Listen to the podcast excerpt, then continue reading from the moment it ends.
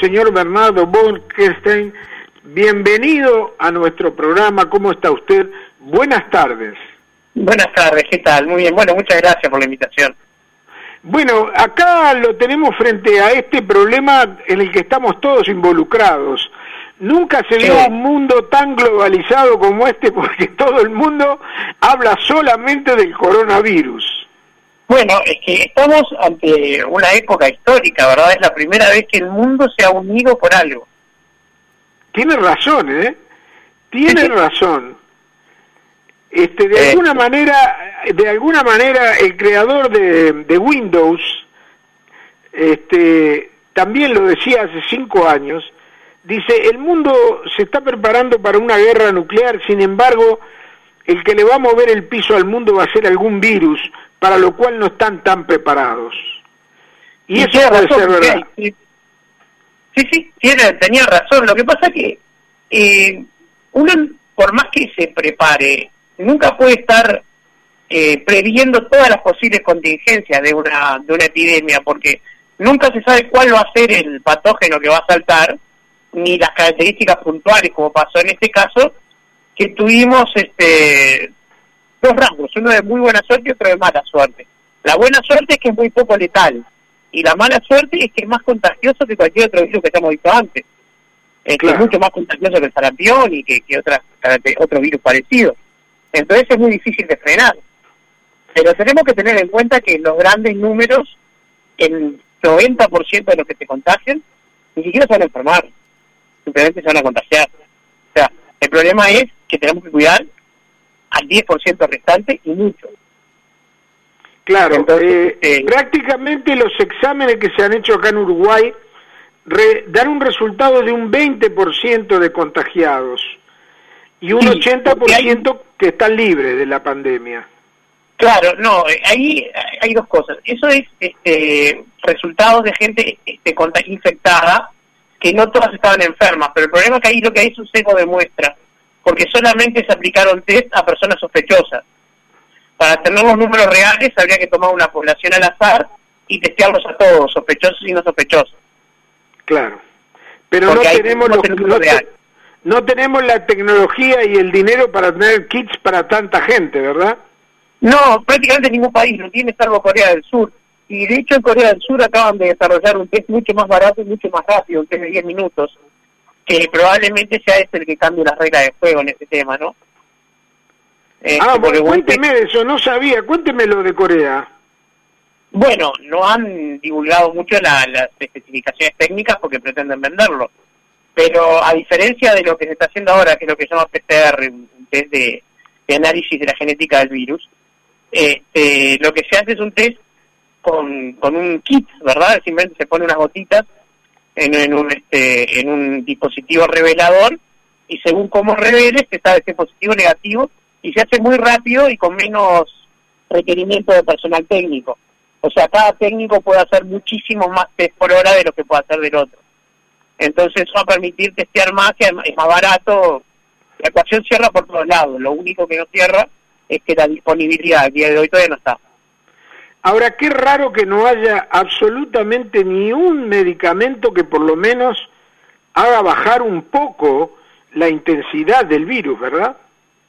Sí, eh, nuevamente, no es raro, considerando que tampoco tenemos para el virus de la gripe. O sea, para, para el propio virus había uno que, que se había este, promocionado de la gripe H1N1 y tampoco era la gran cosa. Los, este, las enfermedades virales de este tipo generalmente se tratan cuidando los síntomas secundarios, o sea, por ejemplo, atacando la neumonía, no al virus. Claro. O sea, utilizando los remedios generales para una neumonía. Y este y no, y lo que pasa es que hay dos tipos de virus, vamos a empezar por el principio los virus, para empezar, ni siquiera están vivos. Son parte de un ser vivo que necesita el organismo que infectan para poder reproducirse. Ellos solo no se pueden reproducir. Y hay, y solo que son, son básicamente un pedacito de, de, ADN o de ARN, de ácido nucleico, que tiene información para reproducirse, que se la copian a la máquina de reproducirse de la otra célula. Y los que son del tipo del coronavirus son altamente mutables. Entonces, imaginándonos que el, el virus de la gripe, que muta tanto, que todos los años la vacuna hay que hacerla de nuevo, este es muchísimo más capaz de mutar y para peor surge cada 15, 20 años. No hay forma de prever la vacuna. Habría que andar testeando los murciélagos, digo, no, no, no, no, no, no, no, no es este, económicamente realizable porque no, no, no, no puede preverse dónde va a salir el brote ni qué población. Este, hay que tener sí la maquinaria para desarrollar rápido una vacuna nueva, que en este momento hay por lo menos, que yo haya leído, seis laboratorios que han este, promocionado tener una vacuna ya en fase de testeo en humanos. Pero todavía está lejos de ser aplicable, ¿no? Claro. Eh, ah, usted sabe que Ivana, mi compañera, eh, está aquí con una cantidad de preguntas para usted que las está aguantando porque como buena mujer es muy curiosa. Entonces se va, a meter, se va a meter en la química ahora y es lo único que nos faltaba porque ya está en el ciclismo ha hecho proezas con el ciclismo. Tanto que le han pinchado hasta las ruedas a los ciclistas para que no participe de la vuelta ciclista que ya se suspendió.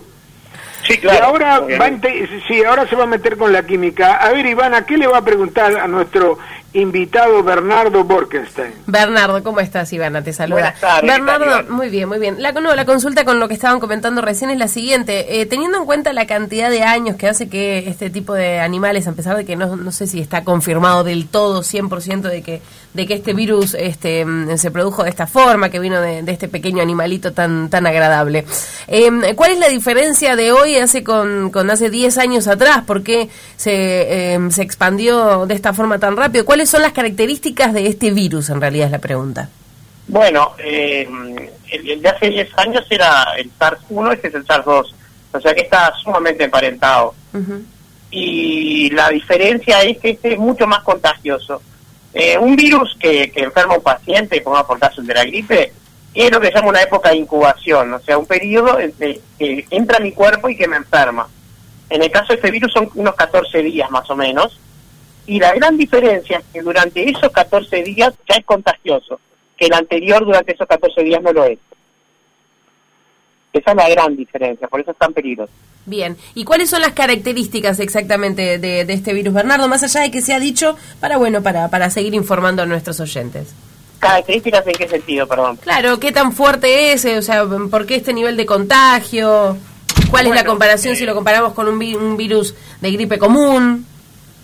El, nivel de contagio se da porque el virus empieza a estar disponible para, para eliminarlo por, por la, el aerosol de la boca, los estornudos, la tos y la respiración muy rápidamente, que nosotros demoramos más en producirse. este ya a, los pocos días ya empieza a estar presente en la, en la saliva y en, y en las secreciones.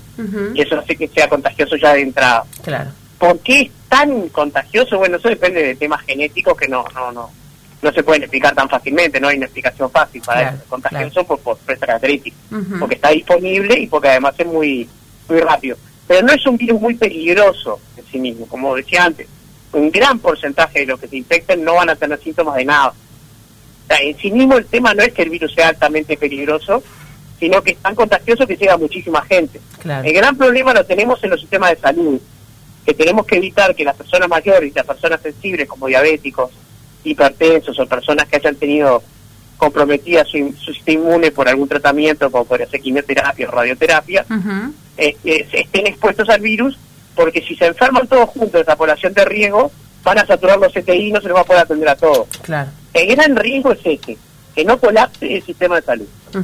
¿Cuáles son los cuidados que hay que tener exactamente para, para, para tratar de prevenir esto, Bernardo? Bueno, lo que dice el Ministerio de Salud Pública es exacto. O sea, primero, no salir de casa, mantener la distancia con las otras personas, que la persona que llega de afuera, según haya estado en algún lugar muy comprometido o no, eh, por ejemplo, se saque la ropa exterior y la ponga para lavarse, ponga algún aerosol en los zapatos o los deje fuera, este, tener gel de mano en la calle para limpiarnos, por ejemplo, cuando tocamos dinero y esas cosas, o este, entender que el lavado con jabón es mucho más efectivo que el alcohol en gel si se lo hace bien. Un lavado vigoroso de unos 10-20 segundos es lo más adecuado para limpiar el coronavirus de las manos y tener en cuenta que si la mano está muy sucia, el alcohol en gel no va a ser eficaz. Claro, bien. por ejemplo, supongamos, el ejemplo que siempre pongo tuve que cambiar una rueda del auto. Se me llenó de grasa de auto la mano y la grasa está llena de microorganismos. el alcohol en gel no va a poder limpiar eso. Ok, bien, eso está bueno saberlo. Ahora, ¿qué pasa con el tema del tapaboca? Exactamente, ¿quién se tiene que poner los tapabocas? ¿Y cómo? Las están infectadas, las personas que están infectadas. Ah. Los tapabocas comunes eh, pueden detener las gotitas grandes que salen de la boca cuando respiramos o cuando estornudamos o cuando tosemos. Pero no pueden detener las partículas pequeñas que contienen a los virus que vienen de afuera para adentro. Eso el tapabocas común no lo puede hacer.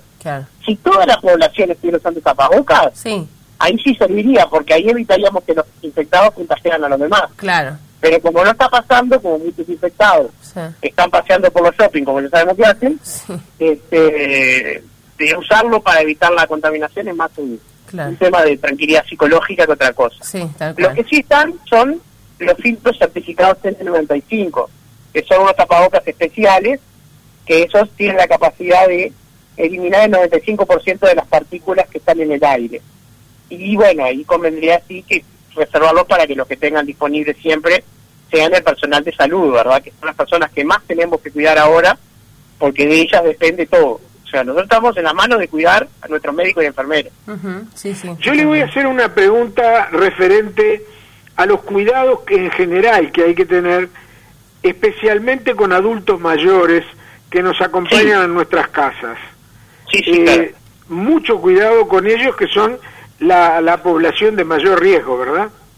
Sí, sí, incluso este, una de las medidas más antipáticas es que no conviene que los niños los abracen o los toquen o los besen porque los niños son altísimamente resistentes al, al virus, pero también pueden transmitirlo. Entonces este, hay que cuidar a los abuelos porque este, tienen esa, esa debilidad ante el virus y si los contagiamos pueden tener mucha más probabilidad de desarrollar los síntomas graves como la neumonía. En Argentina se está tratando a los que están en cuidados intensivos con, uh, con una medicación que es contra el virus del VIH. Sí, se está probando antimaláricos, antivirales de otros tipos, se está probando todo. El medicamento que tiene una, una promesa mayor de, de utilidad es la cloroquina, que es un antimalárico que, se está probando en este momento en varios lados. ¿Cómo se llama? Este, cloroquina. Pero lo tiene que usar un médico, no, no, es para tenerlo en la casa y tomarlo. Claro. Y, pero bueno, como decía antes, eh, un virus que muta tan rápido no, no se puede prever qué medicamento lo va a poder atacar. Este, nosotros tenemos antivirales como por ejemplo el aciclovir y otros que sirven para un montón de virus, pero son los virus que mutan menos o, o que tienen alguna estructura constante que es la que se puede atacar siempre. O sea, digo, si hay algo del virus que no cambia, se lo puede utilizar como blanco para atacarlo, pero no es el caso del coronavirus. Bernardo, ¿qué, qué, mm, ¿cómo viene recibiendo las medidas que son tomadas este, por el gobierno? ¿Cómo, cómo las ve? ¿Quién, yo? Sí. Este, bien, me, parece bien, me parece que son las cosas importantes que sea el gobierno que se haga cargo, pero que tengamos que la responsabilidad está en todos, el gobierno tiene, eh, digamos, la, la, batuta, pero acá alcanza con que un, este, una persona inescrupulosa vaya a un casamiento para que se enfermen 30 y propaguen la, la, enfermedad por todos lados. Eso es lo que llama un clúster o un racimo de enfermos y que es muy peligroso por la capacidad de infectar geométricamente que tiene. Entonces, el gobierno está haciendo buenas medidas. No tengo una idea clara respecto de si es necesaria o no la cuarentena total. Eh, tiendo a pensar que es muy extremo porque también pienso que depender totalmente de la economía del país es un peligro, un peligro igual de grande, quiero decir. Este, pero la medida de restricción y de sacar a la gente de la calle, son las más eficaces. Si las personas infectadas se separan de las no infectadas y les damos tiempo para que dejen de ser contagiosas, es la mejor manera de cortar la propagación. Ese es el, efecto más, más fuerte que se puede lograr. O sea, eh, realmente, ahí está. ¿Cuál sería tu mensaje entonces para la gente que igual, como se vio ayer, estaban comprando en feria o paseando por la Rambla, como si nada de esto sucediera? Esa gente, digo, eh, o, es tonta o no entiendo, no le importa, digo, o sea. Eh, ¿Cómo, cómo le explicaríamos la, importancia de no estar en la calle este, caminando, por ejemplo? O sea, ¿qué tan importante es el no contacto para no propagar este virus? Importantísimo. Estar en la calle se puede. O sea, por ejemplo, caminar en la rambla. Yo camino en la rambla solo y tengo no tengo nadie alrededor en tres metros. No pasa nada. Porque con lo fuerte que es el viento en la rambla, es muy poco probable que si una persona tose yo vaya a pasar justo por, por donde quedan los microbios. los, las partículas virales. Es muy improbable. El tema es que no es lo mismo eso que un ascensor. Si una persona tose en el ascensor, los, los, virus quedan ahí encerrados, dos o tres horas están en el aire y después se depositan en la superficie metálica de los cuales los ascensores están llenos. Claro. Entonces, por ejemplo, el ascensor cuando está en la planta baja parado, lo que hay que hacer es abrirle las puertas y dejarlas abiertas para que para que por lo menos un poco de intercambio de aire tenga. Claro. Y mi recomendación es llevar siempre un spray que tenga capacidad de matar virus y usarlo cada tanto en los ascensores. un este, spray de alcohol, por ejemplo. Sí, el alcohol en este caso no es tanto, pero el alcohol para limpiar el, aire no es tan bueno. No, un spray de esos comerciales que viene en la etiqueta que sirve para el virus de la gripe o algún virus parecido. Hay muchos, hay muchos. Bueno, y este. otra pregunta, estamos todos esperando que después de Semana Santa, o sea, el día 13, 13 de abril, podamos todos reiniciar nuestras actividades. Eso es lo que todos esperamos. ¿Usted lo ve factible? ¿Puede, ¿Puede llegar a pasar o, tendremos que esperar más? Puede llegar a pasar. Eh, no me animo a hacer la predicción, porque va a depender mucho de cómo evoluciona toda esta semana y la que viene. Si, si, si tomamos en cuenta la, los casos este, reportados de los test, ¿no? La cantidad de infectados que se están reportando y teniendo en cuenta que evidentemente ese es un número que es menor por la falta de, test disponibles. Pero si, si ese es el aumento real que estamos teniendo, hay un enlentecimiento. Mm. No es que, se siguió aumentando como cuando pasamos de, de 29 a 59 que se duplicaron. No, no, no ese es el caso. Este, si llegamos a la fase, digamos, este, eh, digamos, de, exponencial, lo que se llama la fase de expansión rápida. ¿Hola? Sí, te lo estamos escuchando. no, no, porque me quedé, me creí que había quedado Lo que nosotros decimos... Ahí es poco, poco probable que podamos volver a las actividades tal cual estábamos antes en tres. Si logramos contener eso, hay mucha más chance de que sí se pueda.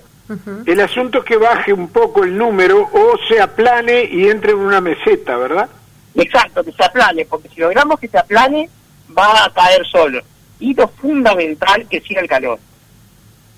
Es bueno eso, que siga el calor. Sí, sí, el calor nos hace más vulnerables al dengue, pero el dengue de alguna manera nos parece que lo tenemos controlado por vaya uno a saber qué. Pero ciertamente el calor es el gran enemigo del coronavirus. Bernardo, ¿cuándo tendría, perdón Julio, en una vacuna? Julito, ahí está. Eh, ¿Cuándo tendría que, o sea, teniendo en cuenta desde cuándo se empezaron a hacer los exámenes, este, los test, ¿cuándo sería eh, el día en el que tendríamos que empezar como que a bajar o a, o observar esta, esta meseta que, que, vos me estás diciendo recién? La semana que viene. La semana que viene. Ya la semana que viene. ¿Viernes de la semana que viene?